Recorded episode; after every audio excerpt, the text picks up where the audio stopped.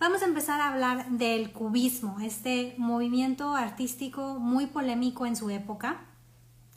Posteriormente, ya que acabe todo esto al final de, año, les voy a poner un tipo em, infografía o diseñito en donde puedan ver cómo se traslapaban los movimientos de arte, porque este se traslapa con otros movimientos de arte y, por ejemplo, está al mismo tiempo el expresionismo y todo. Entonces, desde que empezamos el impresionismo empieza a haber muchos movimientos de arte. Realmente desde que se desencadena la utilización de la fotografía, muchos pintores dijeron, bueno, pues ya no tenemos que hacer retratos ni pinturas que se asemejen a la realidad, entonces exploraron más allá de, de la realidad, entonces estaban buscando que sus pinturas expresaran más sentimiento, expresaran una manera diferente de ver el mundo. Entonces, todos estos artistas, tanto los impresionistas, postimpresionistas, neoimpresionistas, Art Nouveau y todos ellos, iban en contra de la Academia de Arte. En este caso, en, París era súper importante la Academia de Arte y todos ellos iban en contra de. ¿Qué decía la Academia de Arte? La Academia de Arte obviamente quería perfección, quería emoción, pero quería realismo. Entonces, em, en ese entonces ibas a la escuela, estudiabas eh, Fine Arts, y te enseñaban todo lo que necesitas saber de pintura para poder ser pintor. Entonces esto estaba vivo, no solamente estaba el cubismo vivo en esta en este época. Entonces todos estos artistas dijeron, ¿sabes qué? Academia de Arte, pues respeto, bueno, a veces no respetaban, pero tú dices que el arte es de una manera y yo digo que el arte es de otra manera. Entonces el cubismo fue uno de esos movimientos que fue en, en contra de la Academia de Arte Dije, decían ellos, bueno, el arte debe de ser más allá que solo representar la realidad, porque ya tenemos la fotografía para representar la realidad. Entonces, vamos a darle a la pintura ese giro que, que necesita para el arte moderno. Entonces, el cubismo fue un movimiento que realmente... Hola Marta, bienvenida. El cubismo fue un movimiento que realmente quería plasmar la modernidad del arte y realmente sí hicieron un buen trabajo porque dijeron ellos, ¿sabes qué? Ahora vamos a traer las pinturas al mundo moderno, al siglo XX. Y realmente el cubismo tuvo mucha presencia en ese entonces y sigue teniendo influencia inclusive para movimientos artísticos del siglo XXI, de hoy en día muchos artistas son influenciados por el cubismo y vamos a ver también futuros movimientos que se desencadenaron también gracias al cubismo. Y bueno, pues este movimiento se dio, como les había dicho, entre 1907 y 1914. Los movimientos ahora ya duran poquitos años, nada que como cuando empezamos de, no sé, la antigua Grecia, Roma, que duró cientos de años. Ahorita estamos viendo eh, periodos cortitos.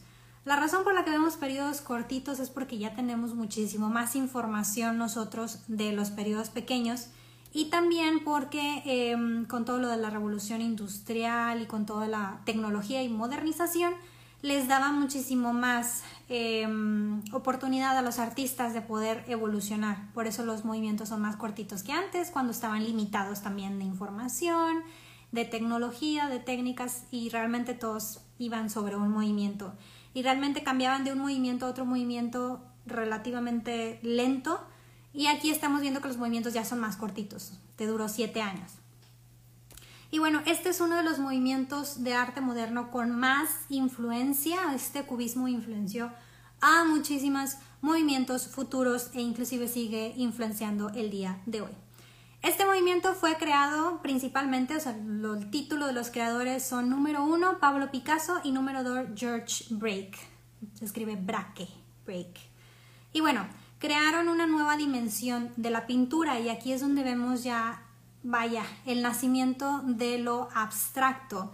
Entonces, esta dimensión del cubismo era ya completamente diferente a lo que hicieron. Abandonaron la perspectiva clásica y eh, realista y se fueron a una perspectiva abstracta. Y bueno, estos proyectan objetos de diferentes como ángulos, y fueron muy inspirados por Cézanne. Si se acuerdan de Cézanne, era em, un artista del postimpresionismo y no sé si se acuerdan que él pintaba con diferentes ángulos. Entonces, eh, el pintar con diferentes ángulos es lo que les inspira a los em, artistas del cubismo. Y bueno, realmente lo que hacían estos eh, artistas fueron pasar de, de, una dimensión 3D con profundidad a una dimensión 2D. Entonces utilizaban como figuras 2D para dar ilusión 3D. Ahorita con las pinturas va a hacer sentido lo que estoy diciendo, pero entonces ellos simplificaban de una manera tan básica que decían, bueno, no sé, si me ven aquí, entonces van a decir, ah, bueno, este es un círculo, los ojos son unos óvalos, la boca es un cuadrado, la nariz es un cuadrado, y se iban a las figuras geométricas más básicas para poder simplificar algo en 3D y llevarlo a 2D, pero que aún así tuviera una ilusión 3D. Entonces, realmente simplificaron de tanta manera que una cara, por ejemplo, aquí estamos viendo a una mujer tocando un bandolón, bandolín, bandolón, este, y realmente estás viendo que su cara es un cuadrado, su ojo es un óvalo, se iban de, una perspectiva realista y con tanta em, simetría y figura a completamente asimétrico, completamente eh, llevarlo a la mm, estructura más básica utilizando las figuras geométricas más básicas que se pudieran em, usar. Ahorita van a ver más pinturas para que sepan. Y bueno, ¿de dónde nació todo esto? Esto nació eh, de una pintura llamada Les de Moisés de Avignon, pintada en 1907 por Pablo Picasso. Esta es una pintura muy, muy, muy famosa. Se encuentra en el MoMA, de, Museo de Arte Moderno de Nueva York.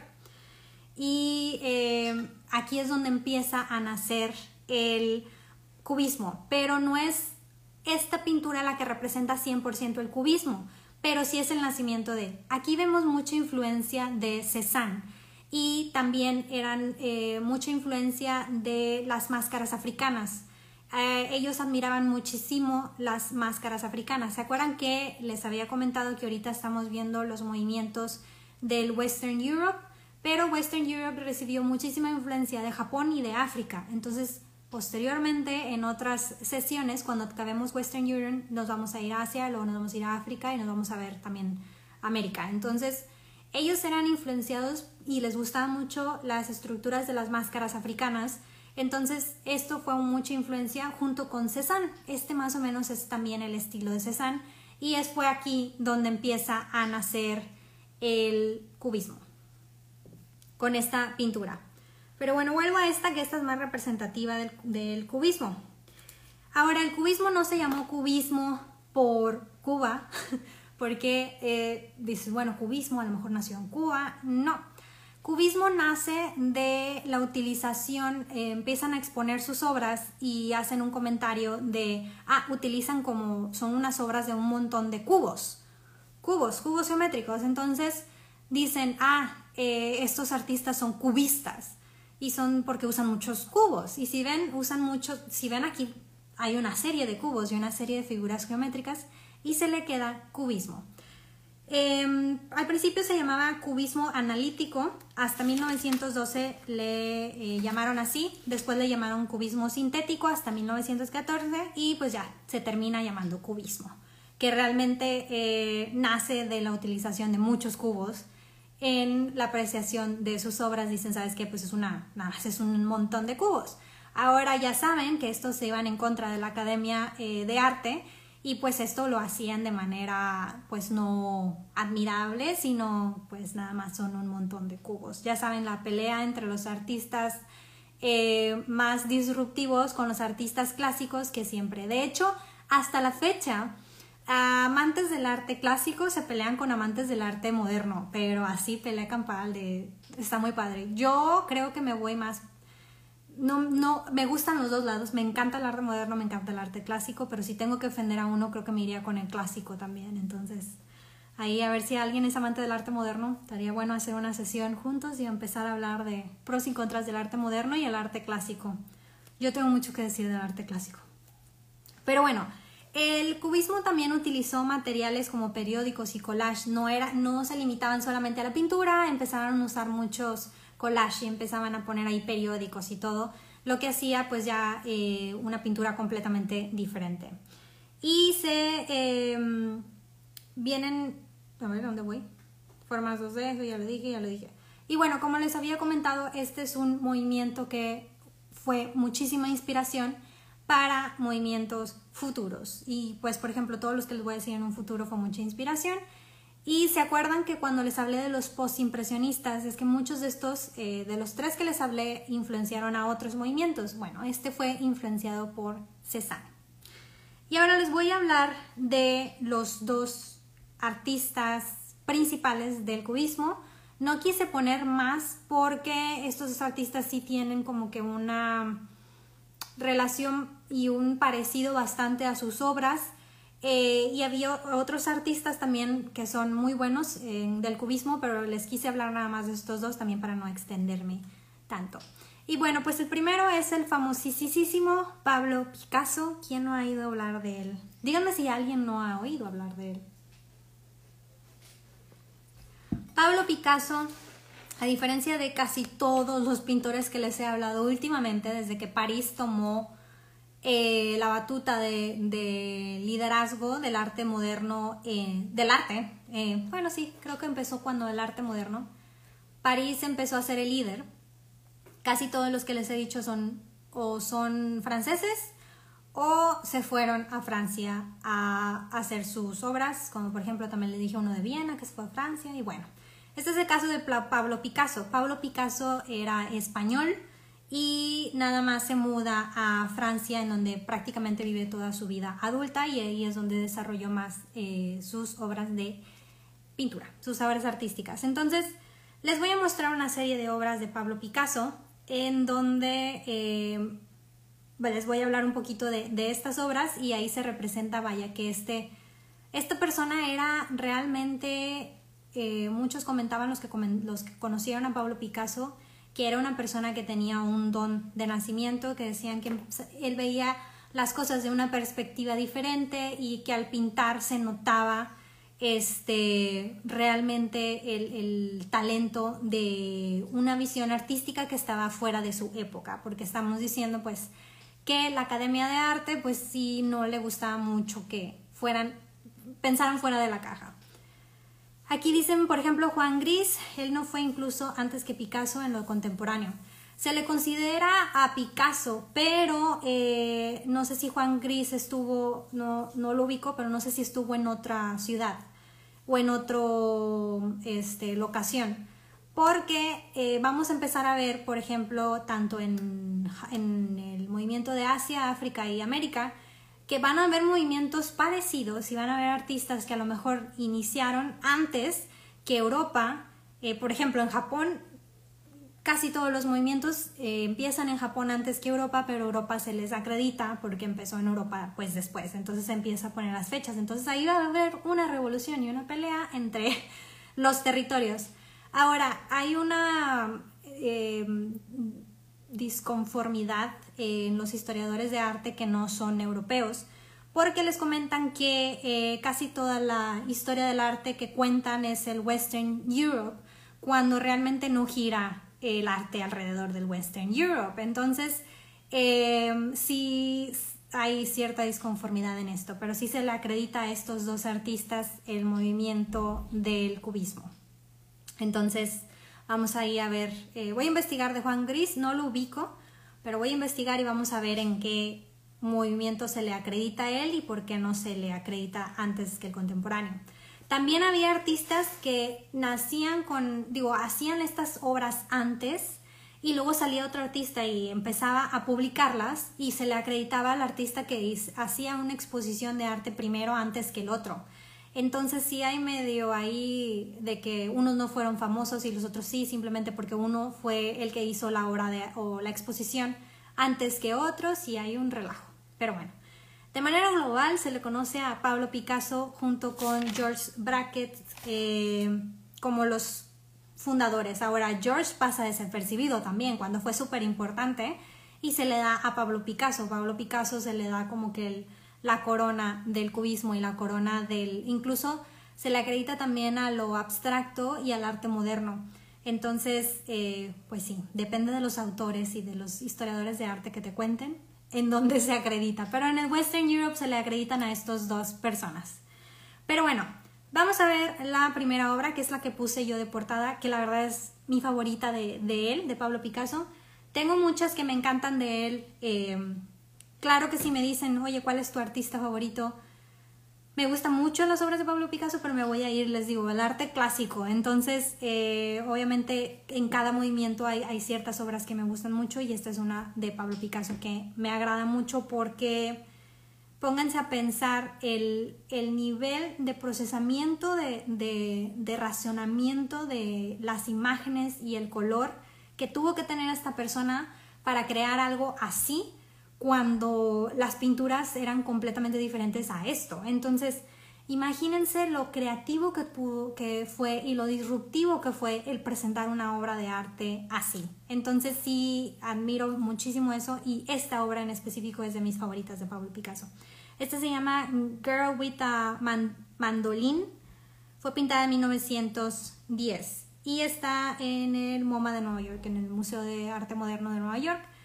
Casi todos estos están en Estados Unidos, me parece, Nueva York, Chicago, San Francisco. Ahorita les voy a decir en dónde están. Como quiera, cuando termino este live, publico, hago tres publicaciones. El live, un reel, que es el resumen, si ya no quieren ver los 60 minutos que me aviento, eh, entonces ven los 30 segundos, y luego pongo las eh, pinturas. Y de las pinturas ahí les pongo en dónde está, dónde miden y cómo fue pintada y en qué fecha. Entonces, para que, que puedan explorar un poquito más, porque aquí les doy realmente una introducción muy básica. Ahora, ¿qué estamos viendo del cubismo? Tanto George como Picasso, este, como Pablo Picasso, realmente utilizaron mm, como la misma paleta de colores. Eh, se consideraba que eran monocromático. Monocromático con un color, obviamente, eh, que era el café o gris. Entonces utilizaban el café junto con el negro, el gris y colores más, mm, vaya, la escala de colores, pero aquí nada más estamos viendo el café y el negro en sus, con sus variaciones, entonces se consideraban pinturas monocromáticas.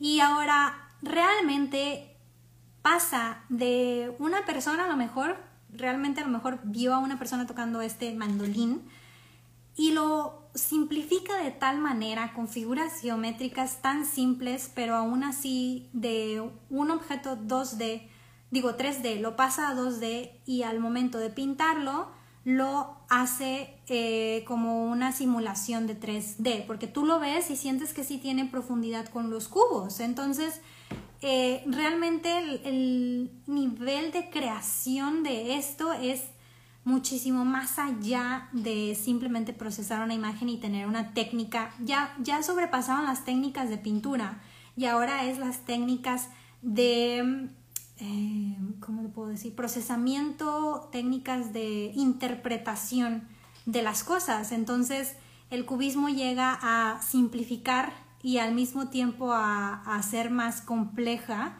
la pintura. Entonces, no solamente es la técnica, no solamente la utilización de los colores, es la representación de la realidad para ellos en la realidad que están pintando ellos, que es el cubismo. Entonces, me encanta, me encanta esta obra, se me hace algo impresionante y se me hace algo impresionante también estos artistas que empiezan con, con una representación tan abstracta, compleja y simple, pero compleja al mismo tiempo. Entonces, tú lo ves y esa pues está muy simplista, porque pues son puros cosas, cualquiera lo puede hacer, pero no, realmente está muy complejo y ahora para poder, porque tú sí estás viendo una mujer tocando un mandolín, pero lo estás viendo de una manera tan abstracta, pero aún así te da esa sensación. Y ahora utilizarlo con eh, colores monocromáticos es un nivel muy avanzado de pintura, pero también es un nivel muy avanzado de, de interpretación de algo, entonces está padrísimo. Ahora aquí va otro y aquí van a decir, aquí no veo nada. Este se llama El acordeonista, Accordionist, pintado en 1911. Y este está también en Nueva York, pero no en el MoMA, está en Solomon. Y bueno, este se dice que es un acordeón. Hay unos que sí están súper abstractos, que tienes que quedarte un rato viéndolos para que realmente te, te dé algo de imagen. Pero si se fijan, existe una profundidad dentro de, los, de las figuras geométricas tan básicas y aún así te da una sensación de profundidad de 3D en una pintura 2D que simplifica la realidad 3D a 2D y 3D. Entonces, realmente es, es, algo, es algo muy, muy avanzado y muy fuera de su época. O sea, realmente la, la creatividad de estos pintores estaba fuera de lo común, de lo, normal. Ahora la siguiente, esta ya es más común de, de Picasso, este, o tal vez estas son como que ya las que ubican más de Picasso, pero realmente no son las más representativas. Esta se llama The Weeping Woman, pintada en 1937, y esta ya obviamente está utilizando colores normales. Y cuando ven los artistas de que, bueno, pues cualquier niño pudo haber pintado esto, pero no es cierto. O sea, realmente si, si te pones a, a analizar la pintura y analizar la complejidad de la pintura, que realmente fue adrede, no es como que hay, este, voy a pintar así, vaya, simplista. Era la descomposición o la simplificación de la realidad, poner una realidad alterna y al mismo tiempo esa realidad alterna sigue siendo bastante compleja en la pintura y las figuras son también bastante complejas. Esa fue la única de color que puse, pero casi todas son de este tipo, que son de mis favoritos. La verdad, este se llama El retrato de Daniel Henry Kaweiler, 1910. Este es un retrato, chicos y chicas, créanlo no. Ahí no sé si alcanzan a ver, o sea, tienen que, y este es cuando te sientas a apreciar una obra y después de un ratito a lo mejor tienes una perspectiva completamente diferente a la que tenías cuando la viste por primera vez y luego ya pasa tiempo y ya empiezas a ver algo diferente. Entonces, no sé si ustedes alcancen a ver el retrato. Realmente hay un retrato aquí. No les voy a decir dónde está, ustedes véanlo, aprecienlo y realmente está aquí Daniel Henry. Aquí. Es un retrato. Estos son los retratos modernos. ¿Se acuerdan de los retratos eh, renacentistas que les mostraba y así? Bueno, este es un retrato de arte moderno pintado por Picasso. Y por último, para no hacer muy larga la, la sesión, las quiero hacer un poquito más cortas, pero siempre digo lo mismo y siempre me un montón. Pero bueno, este se llama El Poeta, pintado en 1911 también. Si se fijan, cuando les enseño el, el de colores es en 1937. Entonces, en los primeros eh, utilizaban también mucho esta, esta paleta de colores monocromática con café, que en lo personal son mis favoritas. Y bueno, este se llama El Poeta y este también se encuentra en... Ah, no, este está en Venecia. Este no está en Estados Unidos. Pero bueno, Realmente estas son las obras de Picasso y estas obras no solamente son garabatos, como a simple vista pudiera pensarse que son puros garabatos, pero no.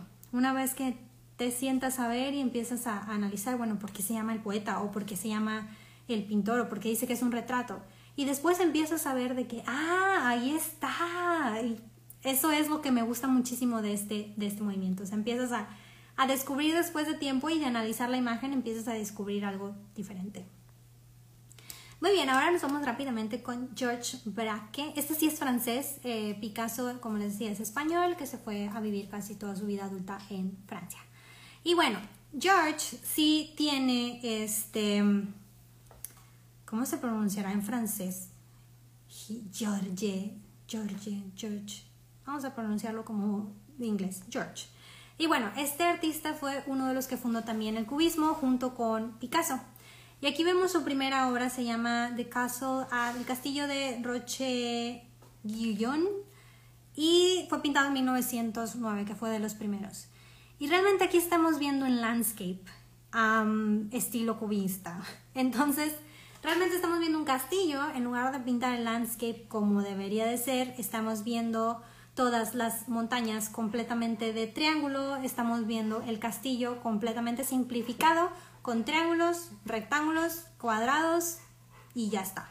Eso es realmente la pintura. Y un poquito de la técnica este, postimpresionista con los árboles, pero realmente es cubismo a todo lo que da aquí por la simplificación de los objetos a figuras geométricas, eh, haciendo una imagen 2, 3D eh, a 2D con una percepción 3D. Entonces, realmente si, si quieren saber si es eh, del cubismo es, les digo, la, la representación de algo que es 3D a 2D y aunque sea 2D te da la ilusión de 3D. y que usan muchas figuras geométricas y cubos y eso. Entonces así van a, a poder identificar que realmente es eh, un movimiento cubista. Aparte que si quieren eh, también de Pablo Picasso, bueno, Picasso tiene otras obras que son muy coloridas, pero si ven este mm, utilización monocromática, ahorita les voy a enseñar, de hecho las siguientes son puras monocromáticas, este de George también, eh, pues es cubista, entonces van a ver ahí. Y bueno, me voy a la siguiente, que esta también se parece mucho a la de Picasso, pero como quiera pueden identificar que la técnica de George es diferente. Entonces, esta se llama el violín, Violin and Candlestick, 1910. Ese está en San Francisco, en el Museo de Arte Moderno. Entonces, miren, la que sigue es más importante para hablar un poquito más de ello. Antes de poner la que sigue, ¿se acuerdan de, eh, para los que han estado conmigo desde las sesiones anteriores, cómo empieza a surgir en un momento dado el still life o el arte um, still life o el, las pinturas de naturaleza muerta eh, y empiezan a pintar mesas de desayuno, o sea, así bien bonito. Y luego llega Cézanne y empieza a pintar mesas de desayuno como que con diferentes dimensiones. Y luego llegan los cubistas y empiezan a pintar unas mesas de desayuno así. Esta es una mesa de un desayuno, se llama el plato de la fruta, pintada en 1909, y esta está en Estocolmo. Entonces, realmente nos vamos de que Still Life no existía cuando empezamos, este fue surgiendo ya más adelante en los movimientos de arte, surge ahora la naturaleza muerta como objeto de pintura y eh, pues obviamente pintaba la naturaleza muerta lo más parecido a la realidad que se pudiera y posteriormente empiezan a ser un poquito más abstractos con Cézanne y luego viene ya la representación de los cubistas que es esta. Entonces no sé si alcanzan a ver el, bowl ahí, el, bote, las frutas y las frutas de atrás y todo. El plátano, la pera, la manzana. Digo, ya te tienes que poner así como que investigar qué fruta era.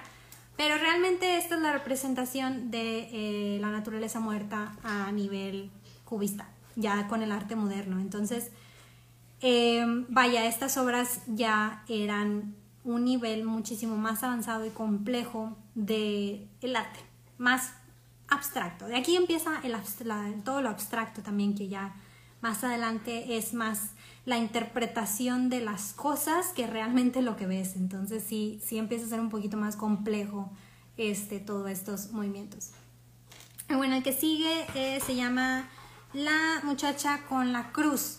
Aquí me súper impresionó, este me encantó. No sé si alcancen a ver a la muchacha.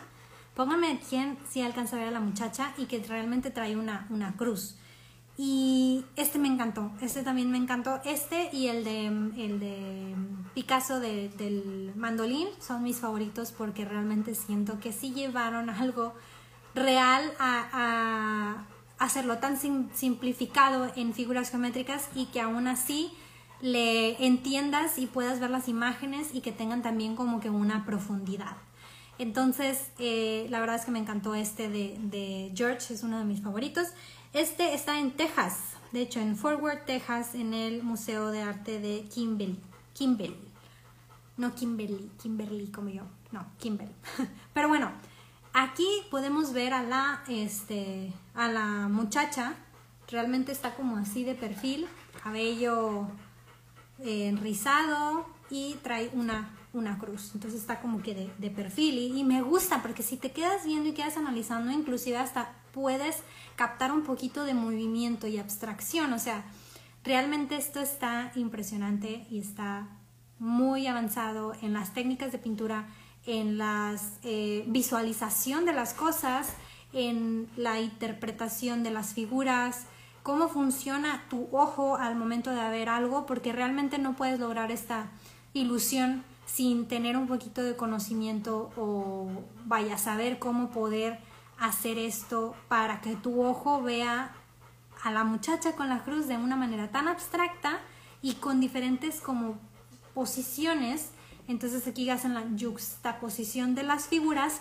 que da una ilusión 3D en algo tan, tan simple y tan complejo a la vez. Entonces esto es lo que me gusta más del, cubismo, o sea, la, el, el, pasar de algo real a algo 2D simplificado en figuras geométricas y aún así darle una visualización 3D está, pero sí muy elevado para las técnicas de pintura y las técnicas de eh, visualización y también la interpretación que les daban ellos. Entonces está, está genial. Y me gustó mucho la utilización de colores monocromáticos. Creo que eso es lo que les permite también hacer esta, esta ilusión. A lo mejor si hubieran utilizado muchísimo más colores, hubiera sido más complejo para el ojo humano poder identificar lo que estaban queriendo este, pues, compartir estos artistas. Y bueno, por último, esta también que me encanta de George se llama Woman with a Guitar, Vita 1913. Este está en oil y eh, charcoal, como el carbón. Y está en canvas también. Este está en, en París, en el Museo de Arte Moderno Pompidou, París. ¿De qué año es esta? A ver, no sé qué me dijiste. Esta que estamos viendo ahorita es 1913 y esta de la muchacha con la cruz es de 1912. 1912 y esto es 1913. Y aquí es donde vemos un poquito, les quise poner también de, los collages. No puse ninguna que utilizaban los periódicos, pero también hacían collage de periódicos, que estos hacían una figura geométrica también y hacían como un collage. Pero les puse pues los más representativos y también los que a mí me gustan mucho. y este me encanta también. Este, este les digo que está en París y eh, es la mujer con una guitarra. Y si ven, hay una mujer aquí con una guitarra. O sea, los ojos están de un lado, la boca, la nariz, hay un ojo más abajo y sabes que trae una guitarra. Entonces, es aquí un poquito ven como un collage porque ya es como que la eh, diferentes como posiciones y no sé si ven abajo de la, de la guitarra un pedazo de periódico, pero no es, pero usaban periódico, lo pintaban, lo ponían. Este en caso no es, en este caso lo, lo pintaron. Entonces, realmente es una obra de arte espectacular. Y realmente eh, los del cubismo tuvieron una, vaya, a lo mejor los de la Academia de Arte en ese momento y los amantes del arte clásico van a decir, pero qué mugrero es este. Realmente, qué fácil hacerlo. Realmente empiezas tan simplista y puras figuras geométricas, o sea, X, mm, no. Realmente súper complejo y realmente mis respetos para este movimiento. Eh, I love the topic. I wish I can understand your language. Hi, I'm sorry, I'm doing this in, in Spanish, but I'm thinking of doing this also in English. but we will see. Thank you for watching. We are um, talking about the Cubism movement of art. Pero bueno, entonces em, realmente llevar de, les digo, la, lo 3D a 2D con un análisis, este, con una visión 3D, realmente eh, es algo muy complejo de hacer. Entonces los artistas del, del cubistas, pues en ese momento eran o sea, rebeldes sin causa. Y pues lo los veían mal y hace que es muy fácil hacer esto. Pero ya si te pones a pensar y empiezas a analizar las obras, dices, no, o sea, este es un nivel muy avanzado de, de arte. Y entonces realmente eran menospreciados en ese entonces, pero estos fueron tan importantes que incluso en el arte moderno actual, eh, pues ya realmente han seguido influenciando al, hasta el día de hoy han sido este, inspiración de muchos artistas, inclusive que todavía están vivos el día de hoy. Pero bueno, hasta aquí mi eh, clase del día de hoy, eh, la clase número 22. Ya tenemos 22 semanas haciendo esto, ya medio año. Ay, qué padre. Y eh, pues yo encantada de la vida. Sorry que no los hago puntualmente a las 10 los domingos, pero les prometo que todos los domingos siempre va a ser de arte. Ya nada más ahí denme chance, si me tarda un poquito, voy a tratar de hacerlos todos a las 10 de la mañana, pero a veces van a ser más tardes como el día de hoy, porque no pude a las 10. Pero bueno, espero que les haya gustado. Ya saben que guardo el video para que lo vean después, porque sé que muchos que lo ven a las 10 de la mañana no estuvieron ahorita. Bueno, aquí Marta estuvo y estuvieron un par que sé que se conectan, pero este, pues los demás ya saben. No te preocupes, Carlos, lo voy a guardar. Están en mi feed y de hecho están los otros 22 capítulos hacia atrás, los pueden ver. Y también les pongo el de 15 segundos. Que los de 15 segundos los empecé a hacer hasta después, ahora que salieron los reels, pero tal vez vaya a ser también de 15 segundos de los sesiones anteriores que se me pasaron para que tengan ahí toda la colección.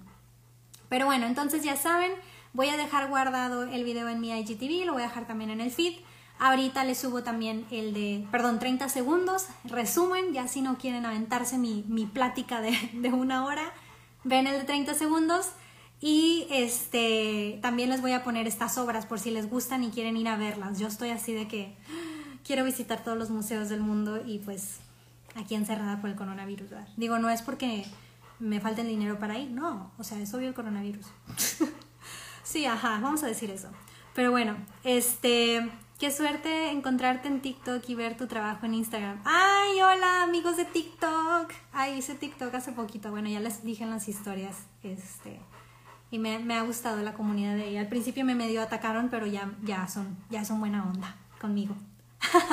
pero bueno, ya soy tiktokera, vegan también, instagramera, tiktokera, youtuber y todas las redes sociales aquí ando. Muchas gracias a ti Marta por ver, Marta está desde la sesión número uno aquí bien puntual.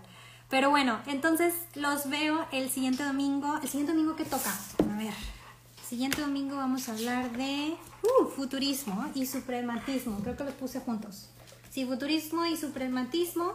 Y el último domingo de noviembre es Dada y neoplasticismo, que también ya empieza la locura de lo abstracto y la interpretación y la revolución de, sentimientos y propaganda y todo el show. Entonces viene, viene lo bueno. Recuerden que en diciembre, final de diciembre, ya acabamos con todos los movimientos de arte del Western Europe y empezamos con Asia ya quiero empezar Asia. Oiga, no sé cómo voy a dividir Asia porque es, yo creo que va a ser Japón y luego va a ser la India, luego va a ser, porque China es un mundo cada, cada uno de ellos. Entonces, ya quiero que llegue surrealismo. Surrealismo está para diciembre. Y surrealismo, a ver dónde está. Sí, está para diciembre, tanto el mágico realismo como el surrealismo. Y en el mágico realismo está Frida, si son mexicanos, ahí está el orgullo. Frida es reconocida a nivel Western Europe cual está padre. Pero ya la vamos también porque no está Diego Rivera. Y Diego Rivera, mis respetos también. Entonces, cuando veamos eh, Latinoamérica o México en específico, vamos a ver también a Diego Rivera, que tienen historias muy padres. Pero bueno, me retiro. Espero que les haya gustado esta sesión número 22. Los veo entonces el próximo domingo para hablar del futurismo y suprematismo, que ya, ya nos vamos a, a ese arte ya más interpreta, de interpretación y de, de, de, más lo que sientes y lo que ves y las técnicas y ya. Ahora sí la creatividad a todo lo que da y estando en estado alfa y todo lo que se pueda de la, de la creatividad. Ya las técnicas ya se, ya se hicieron másters en las técnicas y ahora es la interpretación y el sentimiento que transmite. Pero bueno, pues entonces nos veo el próximo domingo. Les mando un beso y un abrazo. Cuídense mucho. Síganse cuidando con todo esto del coronavirus, por favor, porque todavía no se acaba. En Europa están, pero mal. Este, otra vez los encerraron a todos, entonces probablemente nos van a encerrar a nosotros. Entonces, nada más cuídense mucho. Este, y pues nos vemos el próximo domingo aquí. Ahí me dejan sus comentarios. Si tienen preguntas, ya saben, lo pueden poner en los comentarios o mándenme un DM y empezamos a platicar de, de arte que me encanta. Y pues bueno, nos vemos el próximo domingo, que tengan excelente nochecita de este domingo y que empiecen con todo mañana la semana. Ah, que es festivo en México, ¿verdad? Pero bueno, yo no tengo festivo. Pero bueno. Bye, nos vemos pronto. Espero que les haya gustado. Besos a todos.